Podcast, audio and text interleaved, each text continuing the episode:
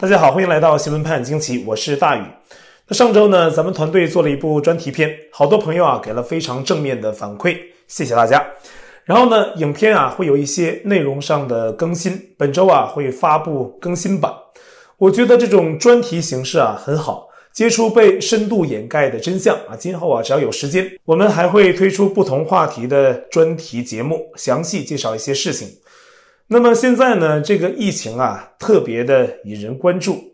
在全世界普遍开放啊、疫情趋缓的大环境下，这个中共啊，还有朝鲜反而严重起来啊，是真的严重。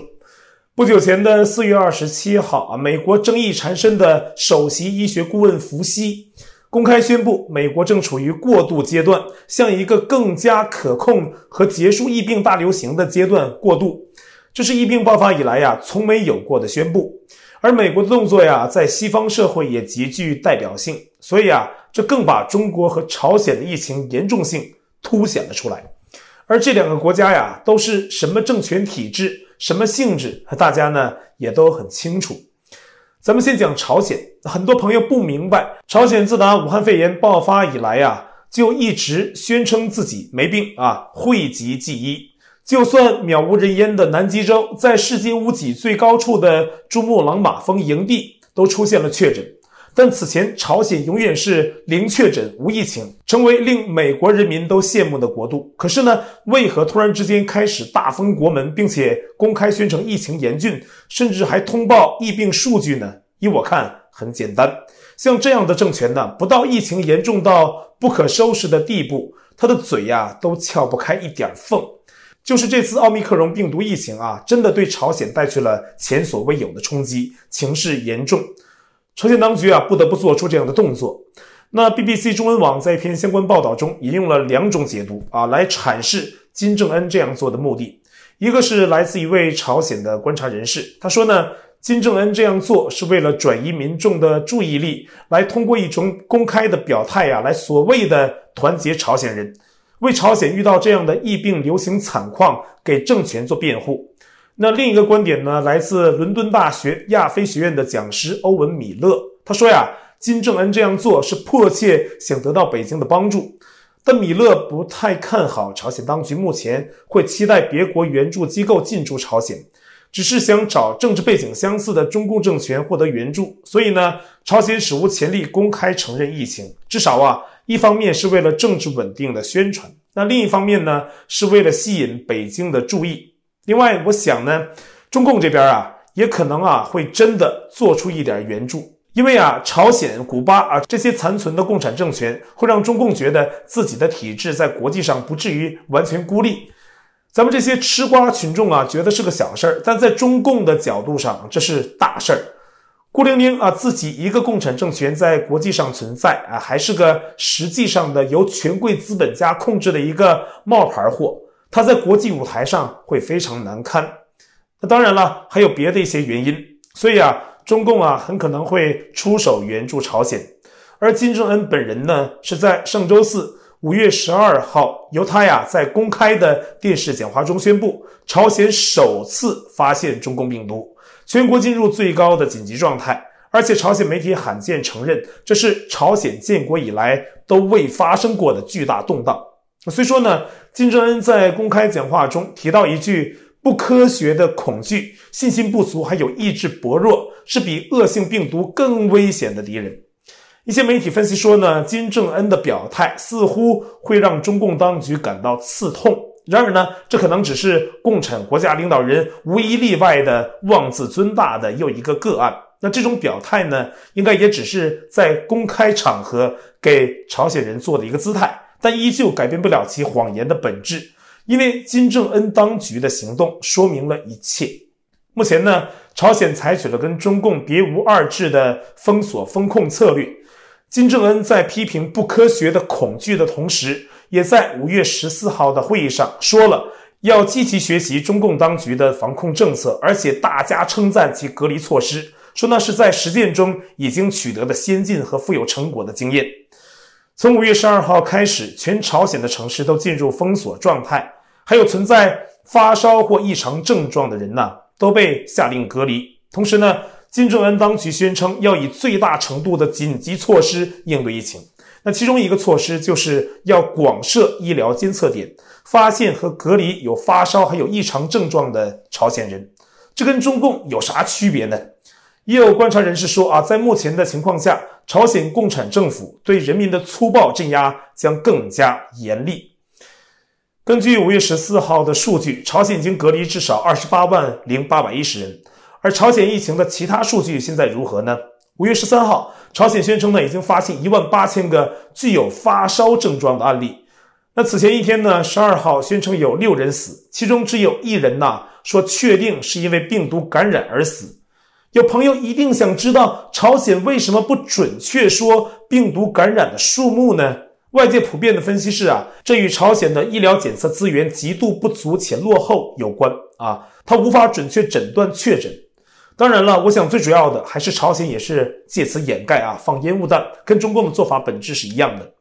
而到了五月十四号，朝鲜单日公布另外十五人死亡，还有二十九万六千一百八十例新增的所谓发烧者啊，这说明啊，朝鲜的可能的确诊病例数每天都在飞速增加。而截止到五月十四号，朝鲜官媒宣布已经累计有八十二万零六百二十例，其中死亡案例是四十二人。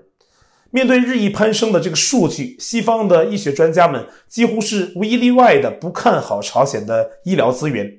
就连驻扎在朝鲜的一个中国媒体人，也在个人微博上发言说：“平壤啊，没有很多人接种过疫苗，医疗和防疫物资呢也是严重不足。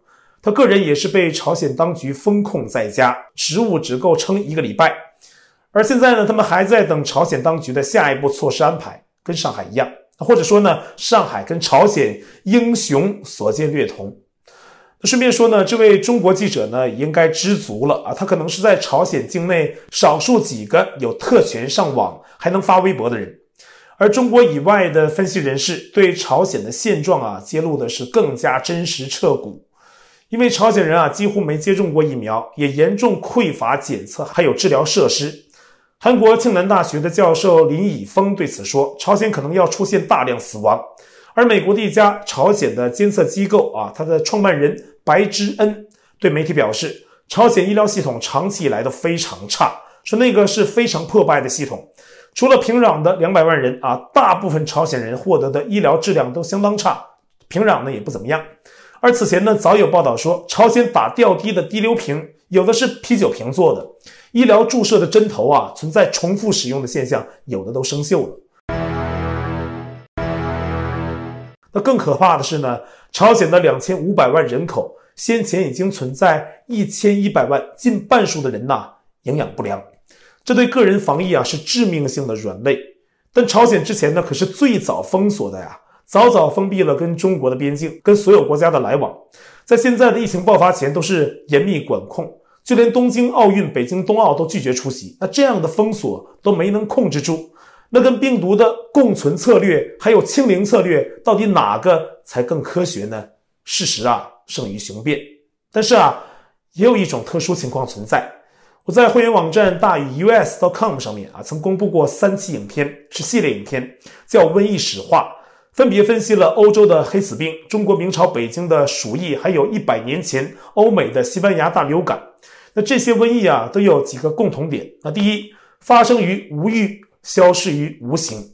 瘟疫怎么来的？是突然间出现啊，没有预兆，然后呢，消失了，也不是因为什么防疫的措施啊，怎么防控，是突然在某一个时间点它就消失了。所以呢，有种观点就说，人类啊，从古至今啊，没有靠人为的办法战胜过瘟疫。那第二，瘟疫猛烈的时候是防不胜防。你是不是封锁啊？就算武装到了牙齿啊，飞到云端，可能都逃不了。瘟神一到啊，都是一家一家的死亡，一个地区一个地区的承受毁灭性打击。那严重的地方啊，根本就是十里不见人影，连收尸啊都来不及，就达到这么严重的地步。那第三，每次大瘟疫过后啊，都会带来新的转机。往往呢会带来一些旧的东西的覆灭，而往往呢，那当然呢，覆灭的是不好的东西，而往往呢又会产生新的生机勃勃的新事物。比如黑死病后，欧洲迎来了文艺复兴，明朝的大瘟疫也造成了改朝换代。详细的内容大家可以去会员区看这三部影片。比如说啊，现在这个瘟疫啊，早就有人说啊，为什么叫中共病毒呢？就是因为这场大瘟疫啊，病毒啊，根本上讲就是冲着作恶多端的中共来的。那现在这个情况呢，让我又想到了这个说法啊，不管呢是有人信或不信啊，咱们就观察着啊这个事态的发展。那说句笑话啊，去年十一月初，当奥密克戎就是 Omicron 病毒刚刚出来的时候，就有香港网友说，这个中共病毒变种的名字啊，按广东话来发音就是“我灭共”。现在造成中共国慌张啊，朝鲜慌张的最主要病毒就是这个 Omicron 我灭共病毒。这个事儿啊很有意思。而那个什么清零政策呢，现在看呢就完全是笑话。这样严密的风控有用吗？朝鲜呢现在就是最好的例子。那另外一个角度讲啊，这是折腾、折磨民众的一个恐怖政策，而中共现在呢是乐此不疲。五月十四号，北京清华大学最近呢还有消息说啊，北航、北京理工大学也都封校了。那么十四号呢还有消息说，跟中南海一墙之隔的临近胡同也爆发瘟疫。中南海里的那帮人呢，怕呀啊，坏事做多的人呢，他们的心态啊跟我们可是不一样的。而北京市虽然只公布了有限的感染病例啊，比如五月十三号说只有五十多例确诊，但是防控措施是一再升级。有的居民区虽然无人感染，也是实行了严格的封控。比如北京朝阳区的美景东方小区就是如此，业主们啊还爆发抗议，喊话说不希望自己像动物一样被对待。在上海啊，封控手段是依然严酷。由于病情感染相关的一个女士没穿上鞋，就被穿着白色隔离服的警察活生生的给拽走，像对待犯人一样。而在精神病一般的政策指导下，大白们已经登上了青海的雪域高原，给雪地消杀去了。更让人觉得不可思议的是啊，中共十个城市共投资了几百亿人民币的足球场馆，这钱啊可能都要打水漂了。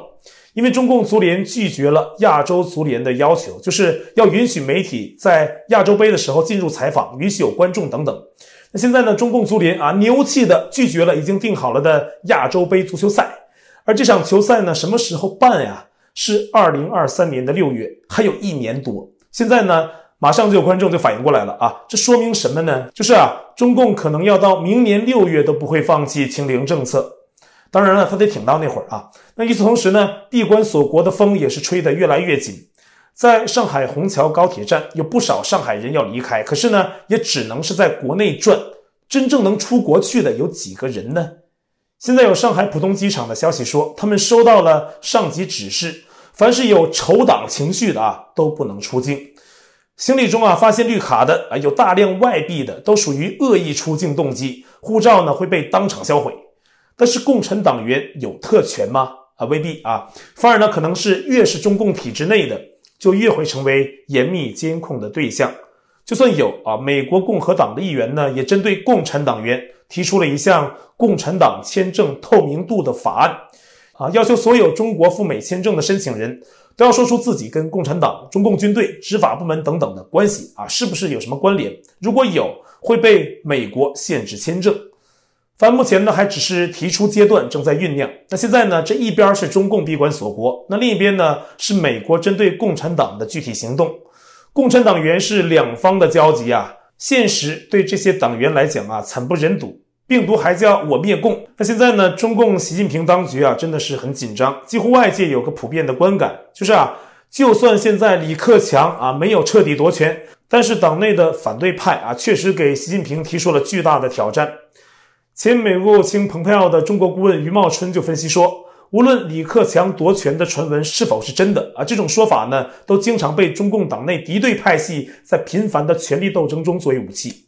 而中共新华社和人民日报在五月十四号罕见刊登了超过九千字的李克强在一场所谓廉政会议上的讲话全文，这是习近平掌权以来呢相当少见的待遇。